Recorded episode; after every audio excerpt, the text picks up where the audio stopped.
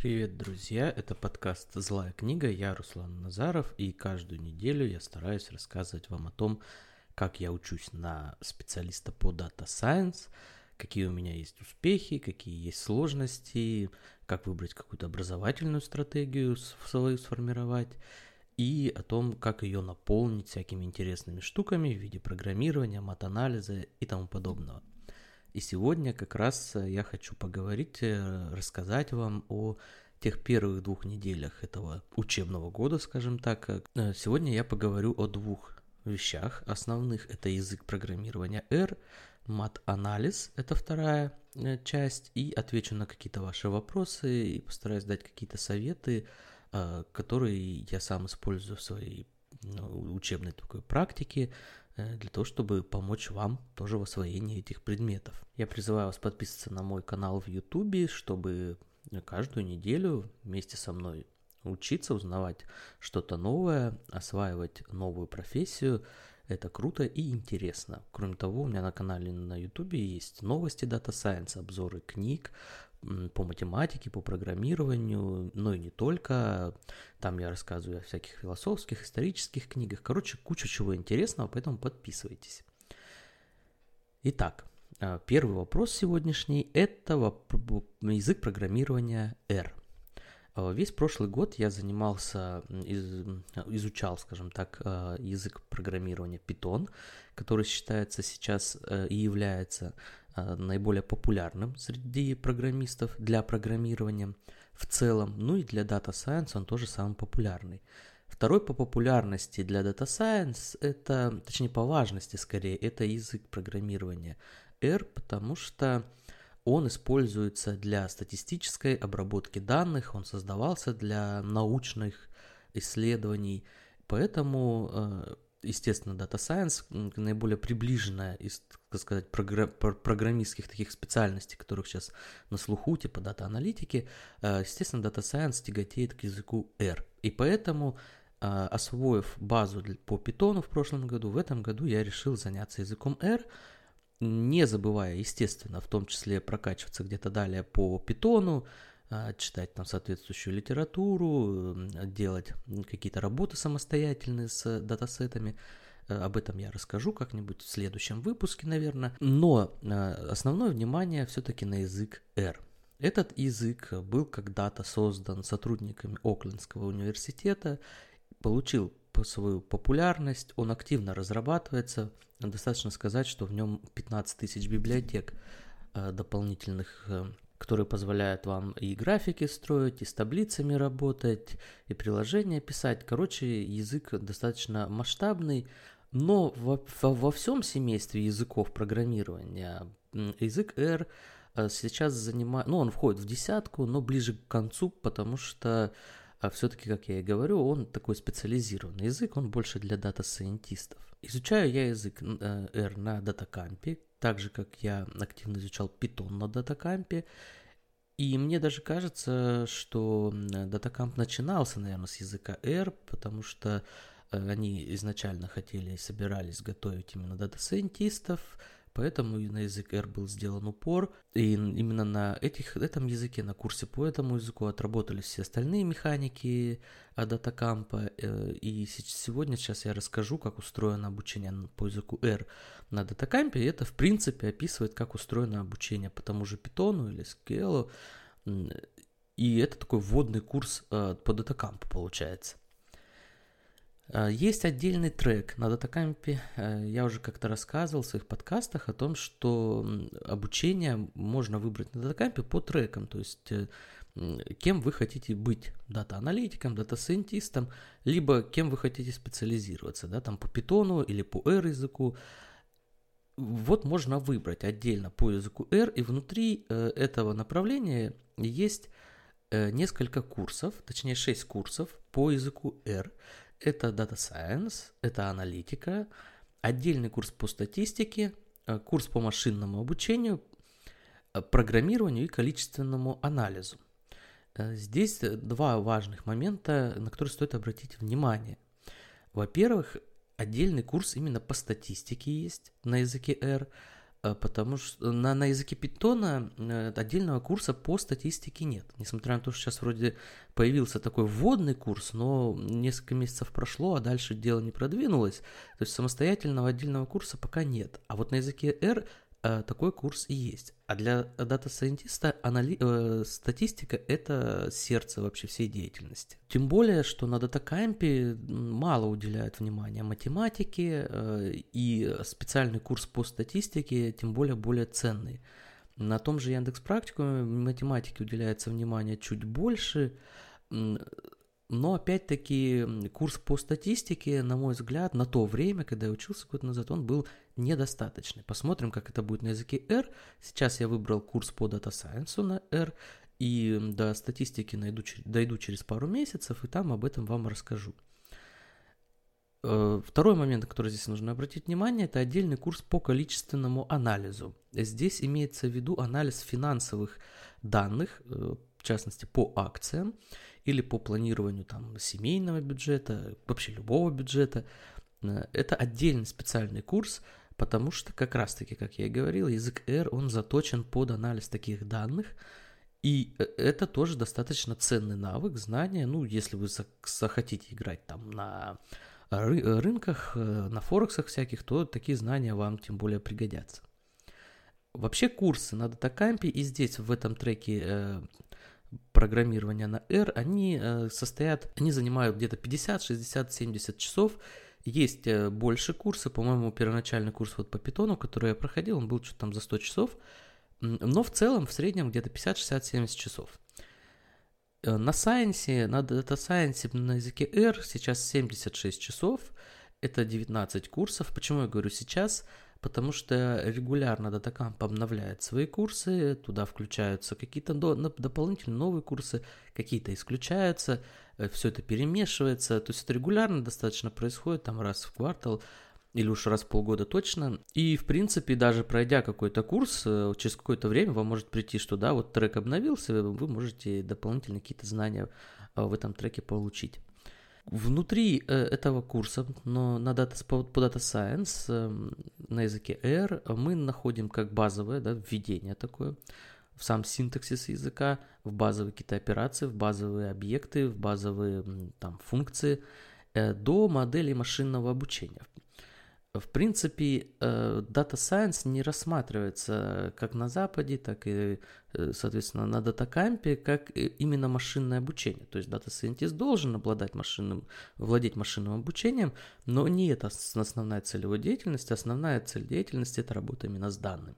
Э, но первый вот такой базовый курс, он все-таки вводит в том, ну, всем, все элементы нужные ознакомление с ними и э, синтаксис, как я говорил, и машинное обучение. Каждый из этих курсов рассчитан где-то на 4-5 часов. Э, он состоит из отдельных блоков. Э, ну, примерно расчет идет такой, что один блок на час, но это уже как у вас получится. А, важно отметить, что первый курс, он всегда бесплатный, и, в принципе, вы можете попробовать свои силы, не платить за обучение датакампе, просто зашли в тот же трек э, Data Science на R или на Python, попробовали первый базовый курс, посмотрели, как все устроено. А, мои первые впечатления, в принципе, от э, этого курса э, хорошие, и даже лучше, чем от Python. То, что я видел вот на Яндекс практикуме обучения Питону, даже на датакампе, э, вот это все, э, мне кажется, не настолько структурировано и четко, как на обучение на языке R, и я не могу сказать, что... Точнее, у меня вопрос такой для себя, связано ли это с особенностями самого языка, или это все-таки а, как-то так случилось с подачей материала именно, а не с самим языком, но с другой стороны, мне все-таки кажется, вот такие первые впечатления у меня есть, что язык R гораздо более простой, он э, лучше структурирован, его лучше понять. Хотя местами где-то, если сравнивать э, синтаксис там питона и языка R, R э, тут воз, ну, на любителя, как говорится, там, если, например, в питоне функция оформляется двоеточиями, здесь это дело будет оформляться э, фигурными скобками, но вот это на любителя, согласитесь, мне как-то двоеточие ближе. Хотя, с другой стороны, структура лучше выделяется именно скобками. Тут признаться, да, надо, это так действительно. Ну, в любом случае, усвоение, скажем так, идет быстро, легко. Я прошел базовый курс, захватил часть по работе с данными, это агрегирование различного рода, выборки, срезы, нахождение средних и по работе с таблицами, не с таблицами, извиняюсь, а по работе с графиками. Вывод графиков, на мой взгляд, гораздо проще, чем в питоне.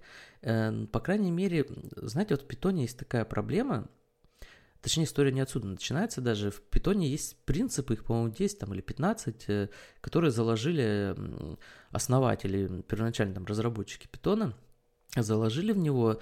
И один из этих принципов, например, там звучит примерно так, что если что-то можно сделать там одним способом, а, лучше это делать одним способом. То есть не надо плодить сущности, бритва Акама знаменитая, а, не надо плодить сущности. Тем не менее, на, на питоне а, есть несколько инструментов по отрисовке графиков, и это часто, по крайней мере, меня вводит в такую, ну, в путаницу, непонятно чем пользоваться, как пользоваться, нужно все узнать, э, пайплот какой-нибудь, э, потом запомнить Seaborn и тому подобное, и тому подобное. Пока на языке R э, этого нет, хотя я понимаю, что с 15 тысяч библиотек явно есть э, несколько разных инструментов для, например, отрисовки тех же графиков, но пока, по крайней мере, такой сложности нет, и это здорово.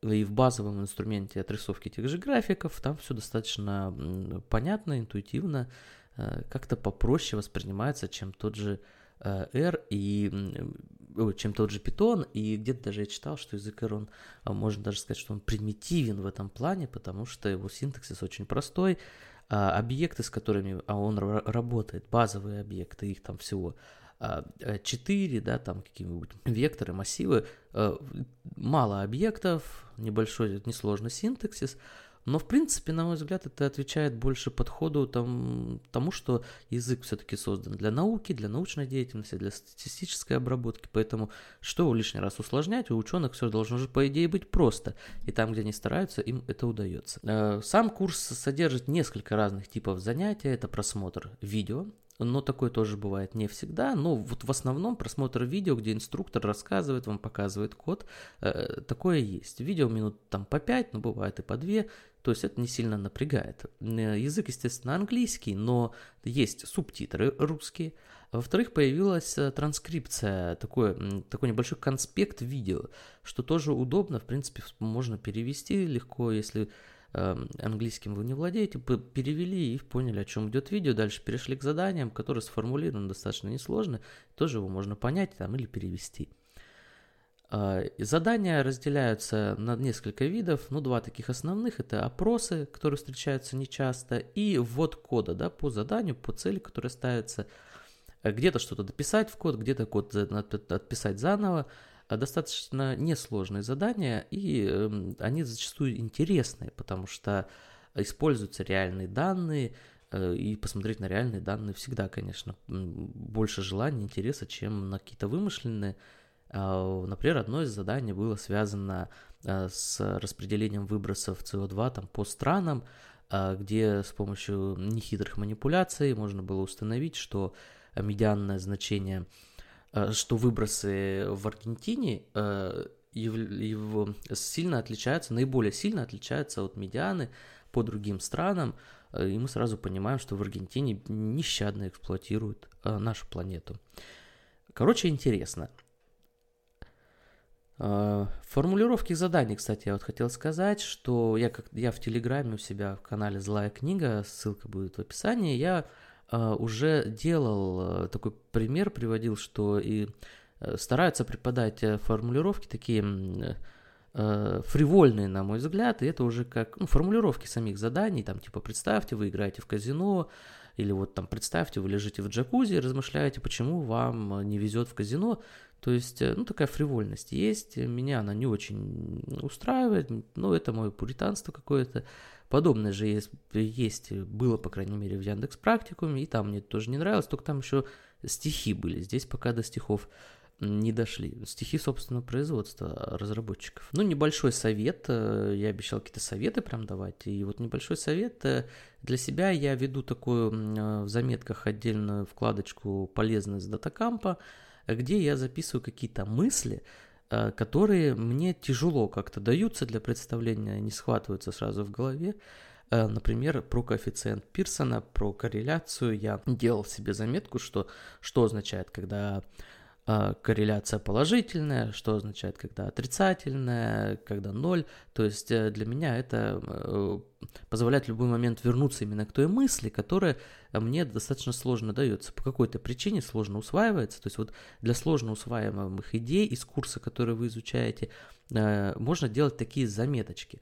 Раньше я еще делал отбор кода, прям кусками брал, но и складывал в отдельный документ. Но сейчас мне кажется, что это по крайней мере, это не дает какого-то определенного эффекта, потом ты это все пытаешься отструктурировать, пытаешься где-то это потом найти как-то. Ну, в общем, эффекта большого нет, но если у вас получится лучше отструктурировать, то можно куски кода вытаскивать, а, подписывать, для чего он используется, и это будет полезно. И, на мой взгляд, лучше найти книгу, которая будет максимально полезным справочником в этом плане, и я пока еще в поиске такой книги, претенденты есть, и как только я определюсь, я обязательно расскажу вам на своем YouTube-канале, так что тоже подписывайтесь.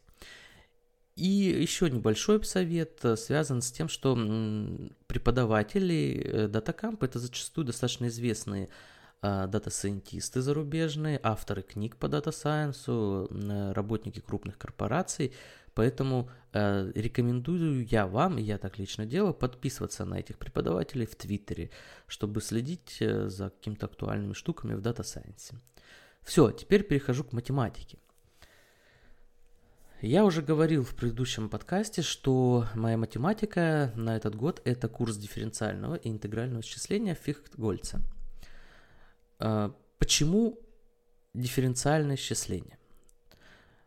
А, я задался этим вопросом, чтобы для вас его, чтобы вам как-то ну, сформулировать, потому что у меня-то есть внутреннее чувство, что надо, а вот мне надо как-то сформулировать, а потом мне на глаза в самом в учебнике Фридрихтенгольца попались слова о том, что анализ в основном изучает зависимость между двумя или более переменными.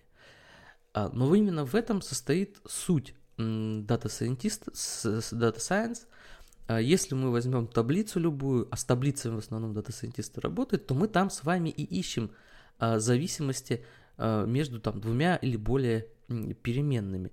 Э, получается, что мат-анализ это как бы сердце дата data science, и этим объясняется мой выбор э, курса именно дифференциального интегрального исчисления.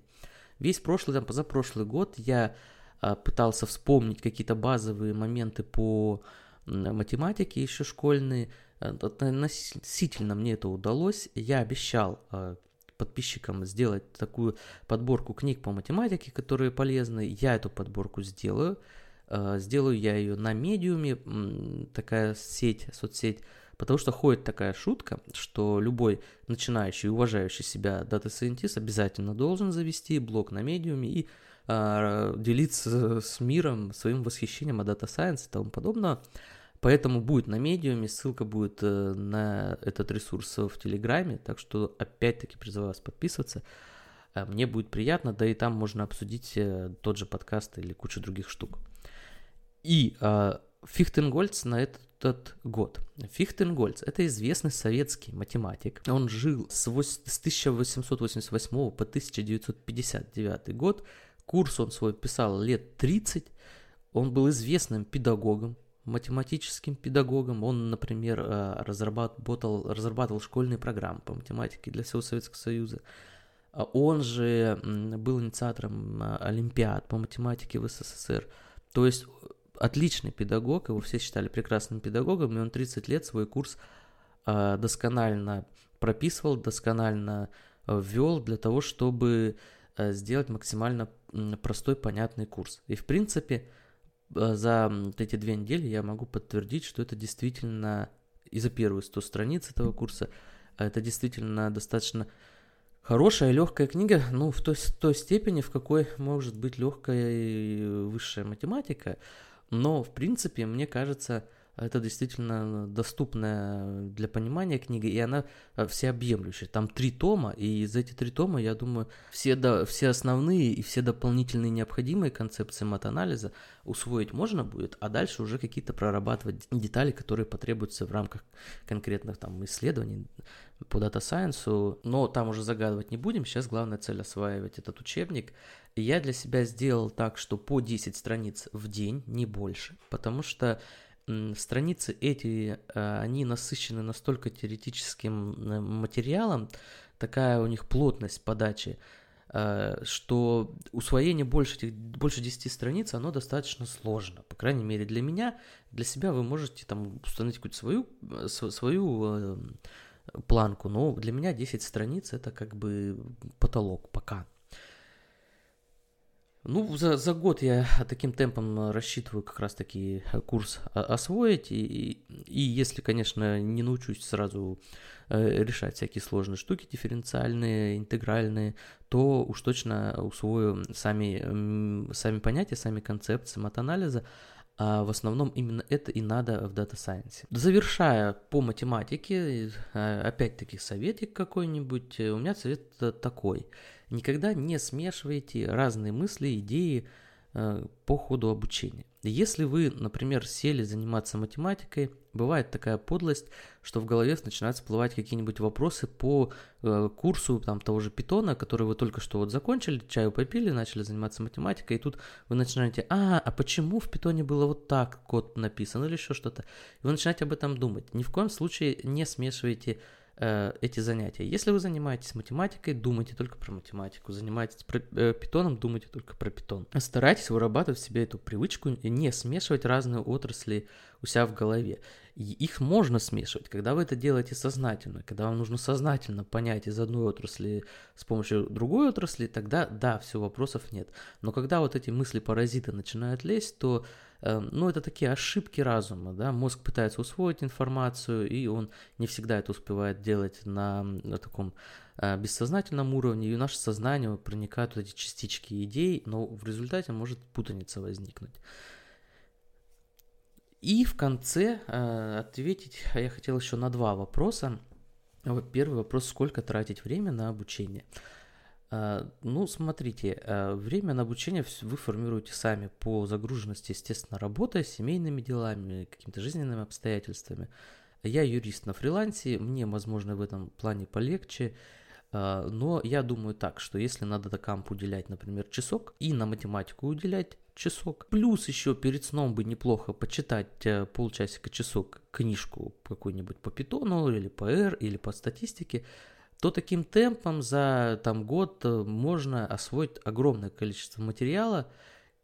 И если сюда еще каким-то образом, там, в отпуске, выходных добавить м, программирование, работу над собственными проектами, то, в принципе, на мой взгляд, это такой нормальный темп учебы. То есть три часа э, в день э, это достаточно, в принципе, возможно выделить и достаточно успешно можно изучать там свои предметы, которые вам Э, нужно изучать.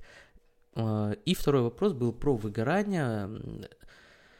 Э, что делать, когда вот это вот выгорание наступает? Как по, если судить по комментариям у меня в, на ютубе, в телеграме, если вот это все по этому всему судить, то выгорание наступает где-то после 8-9 месяцев активного, а, активной учебы.